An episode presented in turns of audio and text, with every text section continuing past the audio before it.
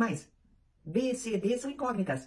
E às vezes, essas incógnitas não querem dar match com a gente. Olá, a seguidora que eu vou identificar aqui pela letra M mandou mensagem para mim inbox no Instagram. E ela diz: Conheci um rapaz em setembro e ficamos casualmente desde então. Estamos em novembro, né? Me apaixonei, mas ele vai se mudar para outro estado em janeiro. Vamos nos despedir e terminar no final de dezembro. Eu não estou sabendo lidar com essa situação, essa despedida que se aproxima. Estou sofrendo muito. Pode me ajudar, por favor?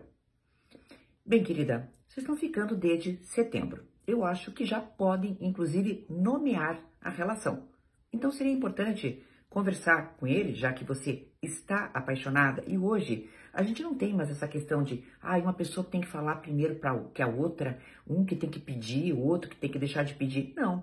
Você pode simplesmente dizer a ele: olha, setembro, outubro, novembro, tá bom, né? Vai dezembro vai ser quatro meses. O que que nós temos? Você pode dizer isso?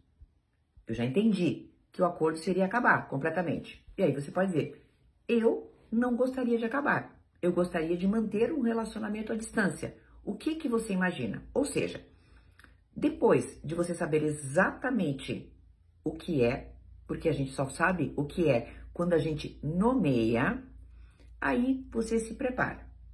Seja para um relacionamento à distância, seja, e aí presta atenção, querida, tá? Para um fim que não precisa ser em dezembro, pode ser agora, entendeu? Quer dizer, Pronto. É, a vida nos apresenta pessoas, óbvio, né? Mas não esqueça de uma coisa: você é a variável A, tá? As outras pessoas são as variáveis B, C, D, E, F, G. Essas variáveis todas, para que elas tenham um match conosco, certo? Não basta que nós estejamos bem com elas. Elas também precisam se interessar por nós. E, portanto, nós devemos normalizar o fato de alguém não gostar da gente. Mas normalizar mesmo, entendeu? No sentido de dizer, paciência, né? É uma equação.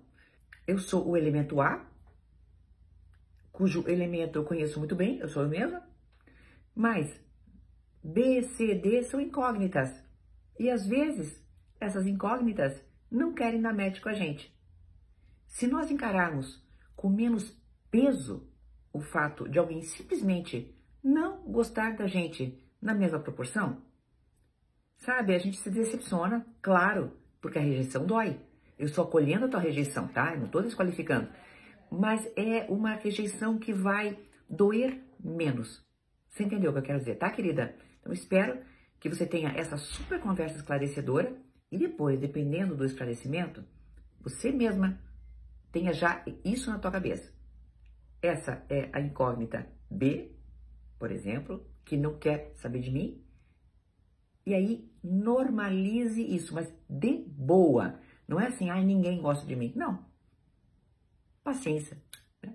Vamos partir para outra, porque a vida nos apresenta, ainda bem, muitos matches ainda, tá? Até uma próxima.